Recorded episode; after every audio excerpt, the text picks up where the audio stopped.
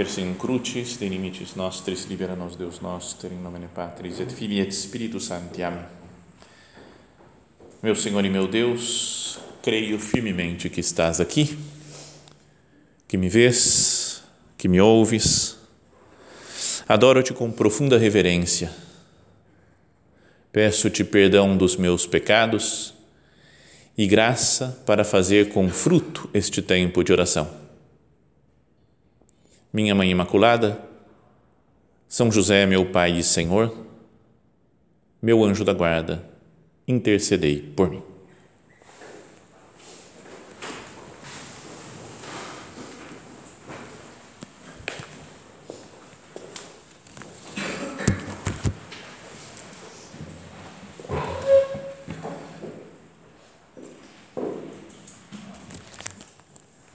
Talvez a coisa que eu menos goste, e vocês também, dos salmos, ele fala, não sei porque tem que ser assim, é que tem um problema de numeração nos salmos, né? Lá para acho que o salmo 9 e décimo, tem alguns que juntam os dois salmos, outros separam os dois salmos. Então, dependendo de se você junta ou se você separa, o que, que você faz, a numeração fica toda diferente. Né? Então, tem uma numeração litúrgica e tem a numeração hebraica lá que os judeus usaram, que é um número acima. Como habitualmente, atualmente, agora, os últimos papas todos né, têm usado a numeração dos hebreus, né, nós vamos usar essa numeração também. Então, do Salmo 2, que nós falávamos antes, não tem problema, porque é antes do rolo, né, que acontece no Salmo 9 e 10 lá. Mas agora vamos meditar no Salmo 27, segundo a numeração hebraica, que é liturgicamente o Salmo 26. Mas vou chamar ele de 27, porque senão toda hora que falar Salmo 27, falar 27 ou 26, explicar isso tudo. Então, daqui para frente, até o fim do retiro, o que eu falar, vocês quiserem pegar, pode pegar o número um abaixo, que é o, o litúrgico. Acho que deu para entender, né? Bom, e o Salmo é muito conhecido, rezamos também nas preces, o início dele, que é o Senhor é minha luz e minha salvação, de quem eu terei medo? O Senhor é quem defende a minha vida, a quem temerei? Quando me assaltam os malvados para devorar-me a carne, são eles os adversários e inimigos que tropeçam e caem. Se contra mim acampa um exército, meu coração não teme. Se contra mim é, ferve o combate, mesmo então tenho confiança.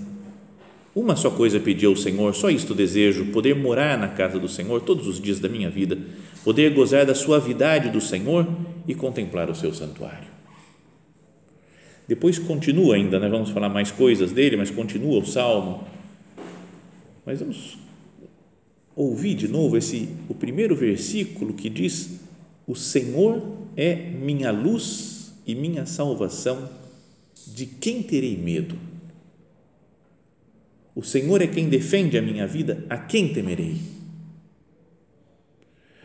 Podíamos dizer que é quase como que uma continuação da meditação anterior, né, da ideia anterior que falávamos né, da filiação divina, no Salmo 2, né, que Deus fala: Tu és meu filho, eu hoje te gerei. Então, agora a continuação é pensar isso: o Senhor é a minha luz e a minha salvação de quem eu terei medo? Então, com essa pergunta do salmista, podíamos já começar um, uma espécie de exame de consciência, de conversa com Jesus aqui presente no sacrário. Jesus, de quem que eu tenho medo? Quais são os meus medos, Senhor? As coisas que podem dar errado, o medo, sei lá, de, de ser rejeitado por alguém, o medo de ser mal compreendido pelas pessoas, medo da doença, medo da morte, medo do sofrimento.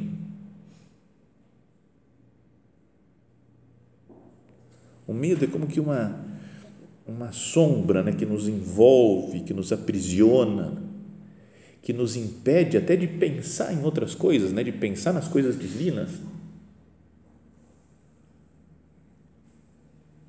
será que muitos dos nossos medos, de qualquer tipo, né? porque tem medos que acho que são meio, também meio psicológicos e que é difícil, acho que teria que fazer às vezes um tratamento psicológico para superar, né? Medo de barata, já falei outras vezes isso, mas é, é a coisa mais terrível que existe nesse universo, é barata, né? não é, não, ninguém tem dúvida disso, né? E você fala, não pode ter sido obra de Deus barata, deve ser algum desvio, aí o demônio transformou alguma coisa, ele tem poder de anjo, né? o demônio, e fez existir barata no mundo, né? Não, mas tem alguns medos, algumas coisas que a gente tem um medo meio instintivo, né? não é racional o medo das coisas Outros medos são racionais, de um perigo, uma coisa séria mesmo que natural. Mas diante de qualquer medo, eu não poderia responder, repetir essa frase: O Senhor é minha luz e minha salvação. De quem terei medo?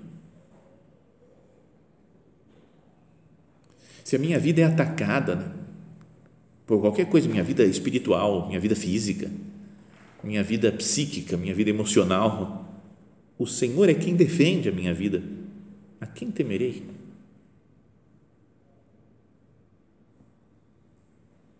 Depois, um pouco mais para frente, aparece essa essa frase conhecida também: se contra mim acampa um exército, meu coração não teme. Se contra mim ferve o combate, mesmo então tenho confiança. Senhor, será que eu posso dizer isso? Ou não tem nada a ver com a minha vida, né? Eu não, tem, tem rolos, tem exército contra mim, né? Nem precisa de exército, uma pessoa, só duas já já fico com medo, né? Meu coração teme, sim. Né? Aqui fala se contra mim acampa um exército, meu coração não teme. Se contra mim ferve o combate, mesmo assim tenho confiança. Tá certo que existe uma diferença né, de temperamentos, de modos de reagir das pessoas. Uns reagem com mais vibração, efusividade, com mais uh, escândalo, assim, e outros são mais frios, né, não sentem tanto as coisas. Mas no fundo todo mundo sente quando é atacado, quando tem uma dificuldade pela frente. Né? Eu lembro disso de que o Senhor é minha luz e salvação, que o Senhor defende a minha vida e por isso, mesmo se um exército acampa contra mim, meu coração não teme. Mesmo se ferve contra mim um combate, eu tenho confiança. De novo aqui podíamos pensar, né, quais que são os exércitos agora que estão combatendo contra nós. Né? O retiro é um momento bom, né, para pensar nas coisas que a gente às vezes não consegue parar para pensar direito no dia a dia. Né? Porque na vida comum, a gente passa uns problemas pela cabeça, algumas coisas nos irritam, nos preocupam, mas a gente não tem nem muito tempo, às vezes, para parar e pensar nelas né? e ver o que fazer. Porque a gente tem que resolver outro problema, outra coisa que aparece, outro compromisso, uma pessoa que nos chama. Aqui ia ser bom cada um de nós né, se colocar diante do Senhor e falar: o que está me, me atacando como um exército inimigo, Jesus? Pode ser um problema econômico, dificuldade né, financeira, um problema no trabalho, qualquer que seja o nosso trabalho. Uma pessoa, às vezes tem uma pessoa que nos cansa, parece um exército, né? é uma pessoa só, mas tem uma força, né? parece que de nos atacar, de nos derrubar. Né?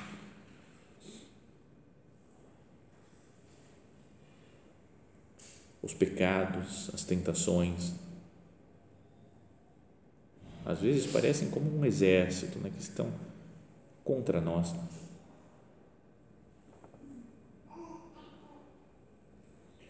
Não poderia repetir com mais frequência essas frases? Né? Dominus illuminatio mea et salus mea quintimebo o Senhor é minha luz e minha salvação. A quem temerei? De quem eu terei medo? Si consistent adversum me castra, non timebit cor meum. Se vem qualquer dificuldade, vem um exército e acampa diante de mim, meu coração não temerá.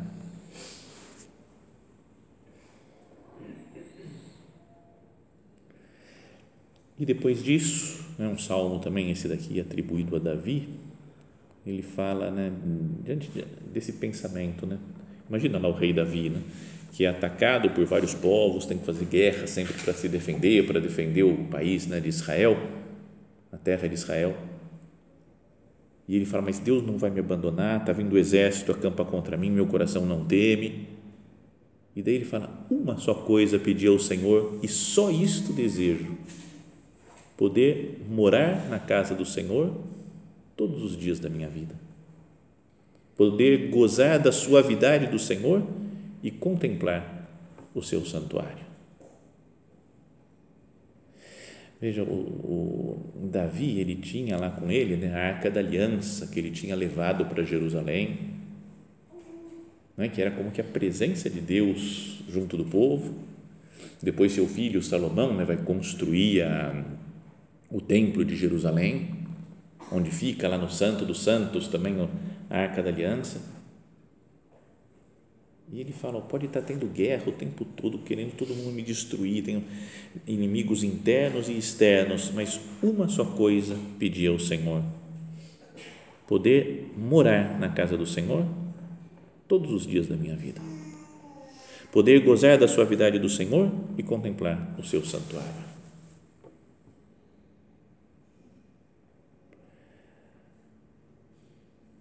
Se essa frase fosse dita para nós, né, agora, esse começo de frase, né, tipo, sabe, prova, assim, para completar, né? complete a frase, né? E aí a prova para nós é: uma só coisa pedir ao Senhor e só isso desejo. Dois pontos. Vai, fala. E a gente podia falar: ah, que acabasse essa preocupação, esse rolo de dinheiro, essa falta de saúde, ou essa, o que for, né? A gente pode colocar várias coisas. O que, que eu colocaria, né? É, tipo gênio da lâmpada, né? Não tem, é, é, é, mais fraco mesmo, né? Apareceu um gênio da lâmpada que fala, pode pedir uma coisa só. Mas não era três pedidos? Não, não, não. Ultimamente agora tá, a coisa está complicada. Um só que você pode pedir. O que, que eu pediria? Qual que é o meu sonho? Senhor, qual que é o meu sonho mais profundo que eu gostaria mesmo de verdade?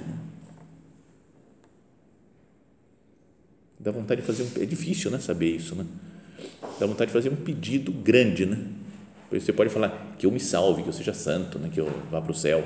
Mas, mas e meus parentes, meus filhos? Não, não. Então que todo mundo vá para o céu, né? Então você fala, então é, é entre parentes, posso contar uma historinha de, de uma briga que eu tive quando estava para me ordenar padre. É que tem um negócio de teologia aí que eu não, não concordo muito. Eu acho que tem algum erro nesse negócio. Né? E falaram lá para a gente, os diáconos, uma aula, falou, na missa o padre pode ter uma intenção principal só. Não pode ter várias intenções, é uma só. E aí você pergunta, por quê? Se a missa tem um valor infinito, por que eu não posso ter duas, dez ou vinte? Não, não, não, não, é uma só. E ninguém consegue responder. A minha teoria é de que isso era um negócio de é mais uma coisa canônica da igreja, porque antes, né, em muitos outros países ainda tem, né, eu quero oferecer essa missa para um parente meu que morreu e paga um dinheirinho lá, paga, sei lá, acho que era quando eu estava lá em, ah, em Roma, acho que era 10 euros, 15 euros, você paga a missa, ela tinha um valor estabelecido para ninguém pedir mais dinheiro, pedir menos dinheiro, então beleza. Mas daí sim pode ter uma, só uma pessoa que você recebe dinheiro, senão o padre vai vendendo missa, né? Falou, ó, eu posso oferecer para o seu parente, não quer outro parente também? 15 euros aqui, 15 euros ali, mais 15, mais 15, mais 15, mais... Então, como na história já surgiram abusos de todos os tipos, então na igreja tem uma lei que fala assim, tem que ter uma intenção só que pode. Mas a ideia é uma intenção é, dentro da, do direito canônico para você pagar por aquela intenção. Intenções pessoais do padre, ele pode ter todas na né, que quiser. Essa é a minha teoria. Mas lá fala, não, não, não, não é. É uma só Agora, se eu falo, então, então eu quero oferecer a missa pela minha mãe, pode? Pode. E aí eu falo, não, eu vou oferecer pelas intenções do padre, pode também, mas não pode ser as duas. Agora, se o padre oferece as missas por todas as pessoas da obra e seus parentes e familiares, aí pode, aí está incluindo a minha mãe, meu pai, meus irmãos, todas as pessoas da obra, tudo dos. Então, eh, fica meio maluco nesse negócio. Então, você fala, então minha intenção é o universo, né, que se faz a vontade de Deus. Acabou, é a mesma do. E se o valor é infinito, ele não pode dividir, né? Não, mas se você reza para duas pessoas, é mais fraco, né? Tem que rezar por uma só, porque aí é toda a graça da missa para ela. Então, não sei se é por ter, por ter estudado física, né? Fala, não tem lógica, né? Isso é um negócio infinito. Se divide por um ou divide por dois, está na mesma, dá infinito para os dois, né? Põe o mundo inteiro, o universo inteiro também dá infinito para o universo inteiro. Bom, fecho parênteses. Mas é só a minha, esse meu, meu problema pessoal. Mas aí vem o Davi e fala: Uma só coisa pedi ao Senhor, só isto desejo, poder morar na casa do Senhor todos os dias da minha vida.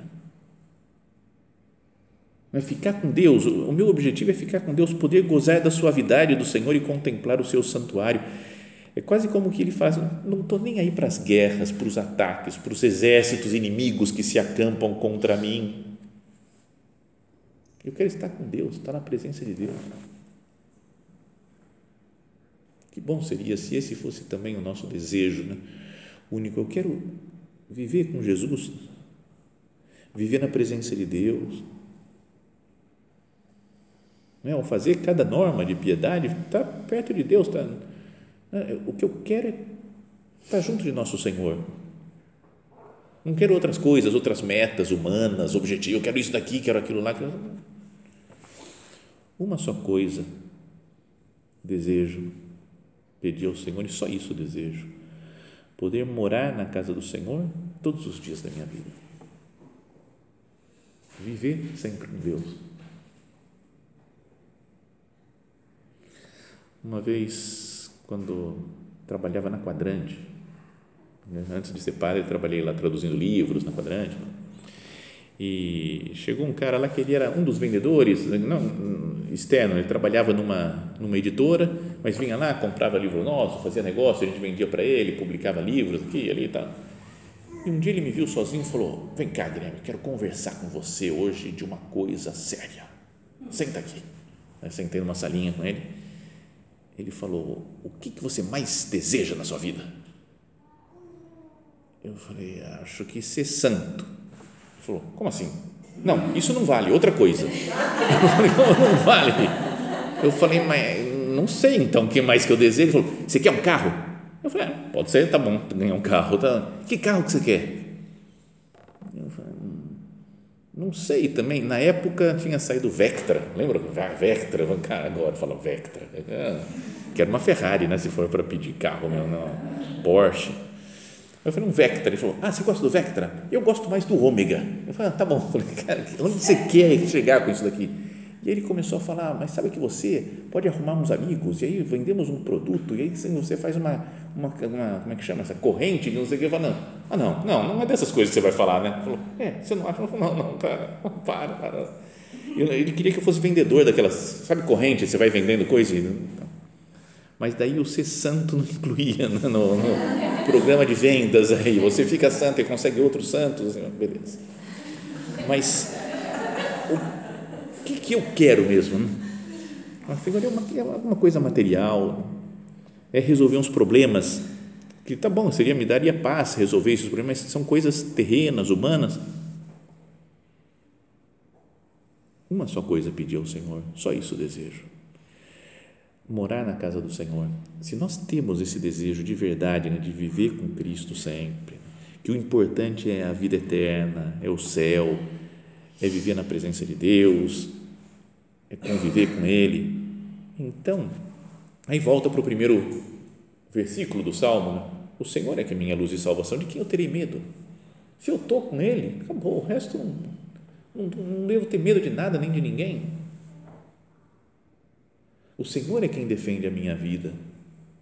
A quem temerei? Pode vir o que quiser, que nós estamos em paz com Deus nosso Senhor. Depois continua ainda o salmista dizendo: E agora levanto a cabeça sobre os inimigos que me rodeiam, imolarei na sua casa sacrifícios de louvor, hinos de alegria cantarei ao Senhor. É, até fala, tem todos os inimigos, mas eu estou na casa do Senhor imolando sacrifícios de louvor. Podíamos até pensar na missa, né? Sabe, a missa como o grande lugar de defesa dos, contra os inimigos, né, de conseguir vencer os inimigos.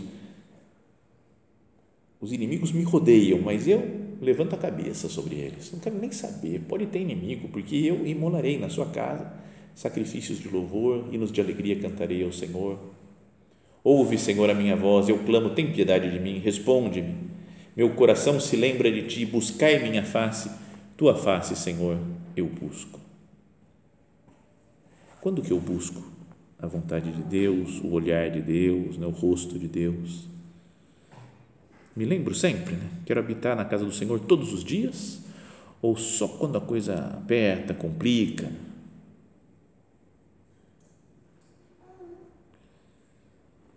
continua um pouco mais, estou pulando alguns versículos porque é mais longo esse salmo, mas fala: ainda que pai e mãe me abandonem, o Senhor me acolhe. Mas tem uma presença de Deus, né, uma, um conhecimento de nosso Senhor que a gente deveria procurar alcançar, que nos faz ter uma confiança contínua, mesmo que que pai e mãe me abandonem, não, não pensando no pai e na mãe fisicamente, naturais, assim, mas as coisas que parece que nos deveriam dar segurança aqui na terra, mesmo que perca tudo, Deus não me abandona nunca.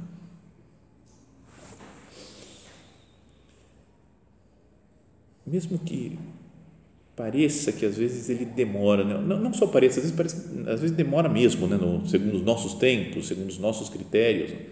Né? A gente pede para Deus, reza, e parece que ele não faz nada. Então, são, o Davi fala também aqui no final do salmo, diz: Tenho certeza que vou contemplar a bondade do Senhor na terra dos vivos. E aí fala: Espera no Senhor, sem ser forte, tem coragem, não firme-se o teu coração e espera no Senhor. Duas vezes fala: Espera no Senhor, ser firme, forte, tem coragem, firme-se o teu coração, aguenta firme e espera no Senhor. Então, isso daqui eu acho que o Davi foi aprendendo por, por experiência pessoal. Né?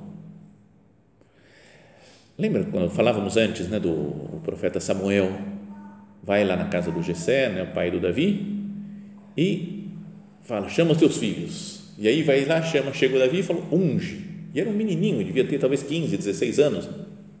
Era novo. E você fala, cara, é o novo rei de Israel agora, super jovem, rei de Israel.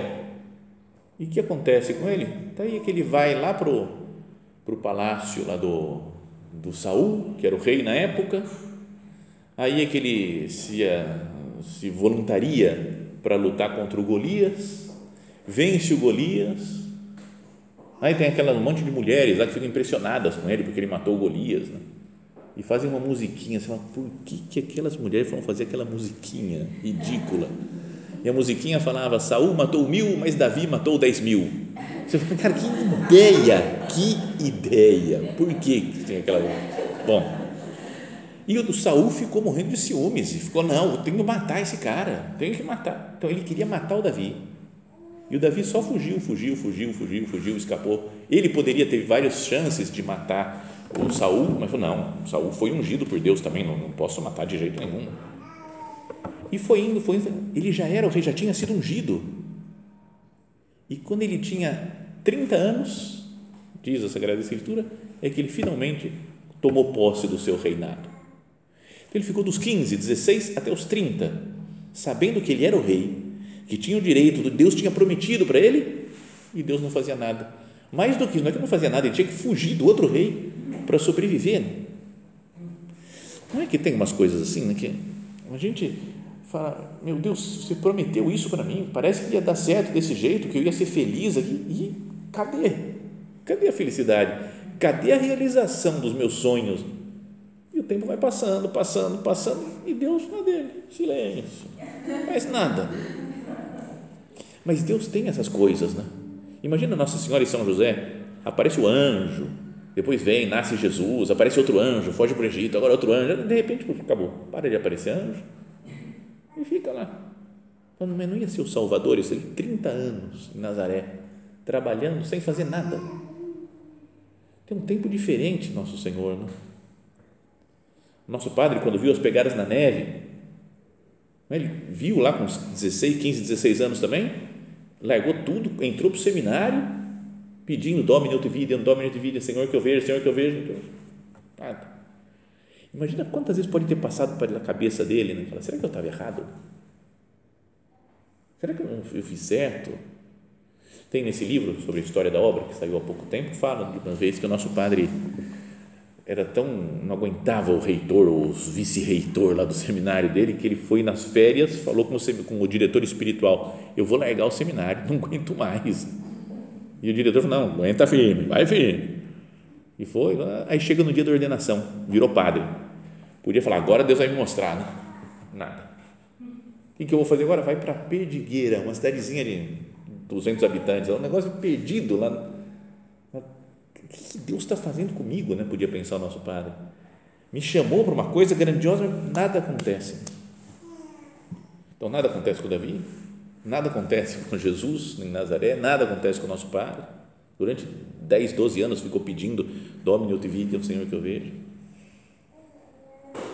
Então, não é que é um conselho importante esse daqui, né? de, de Davi, o Salmo, que é a palavra de Deus, né? Espera no Senhor. Sê forte, corajoso, firme-se o teu coração e espera no Senhor. Todo mundo já sentiu vontade de chutar o balde de, de várias coisas, vários temas da vida. Né? Tem vários baldes na vida e a gente dá vontade de chutar, vários, alguns pelo menos não quer chutar. Né? Escuta essa frase: espera no Senhor Sê forte, firme-se o teu coração e espera no Senhor.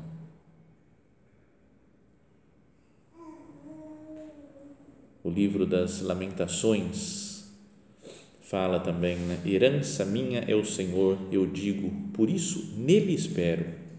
Imensa é a bondade do Senhor com quem o espera e procura. Importante é aguardar em silêncio o socorro do Senhor.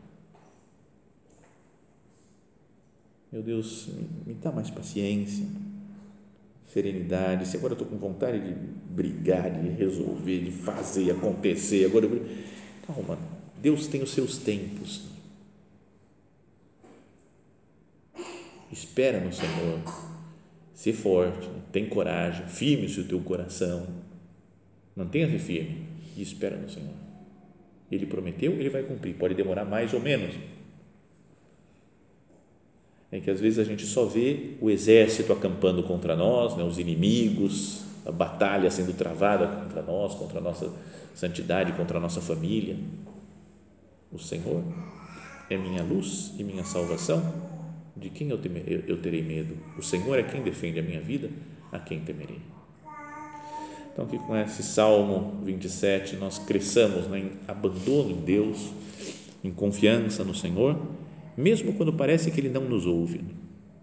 É um momento de viver de fé. Quem vive de fé, confia no Senhor.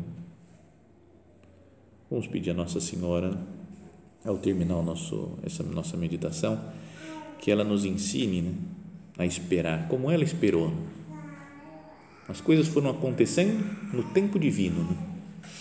Às vezes nós queremos as coisas para ontem, né, que se resolva já tudo. Ela foi esperando. Ficou grávida, nove meses, nasce Jesus, vai ensinando as coisas, vai crescendo, o tempo passa, tem, Jesus sai, vai pregar, até que vem depois a morte, a ressurreição, salvação. Maria Santíssima, né, que é mãe de paciência, mãe de esperança, nos ensine né, a colocar toda a nossa vida, as nossas preocupações, o nosso futuro, toda a nossa vida nas mãos de Deus, nosso Senhor.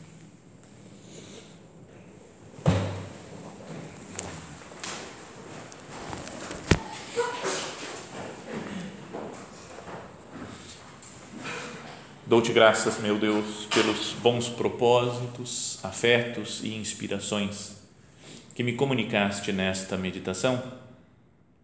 Peço-te ajuda para os pôr em prática. Minha Mãe Imaculada, São José, meu Pai e Senhor, meu anjo da guarda, intercedei por mim.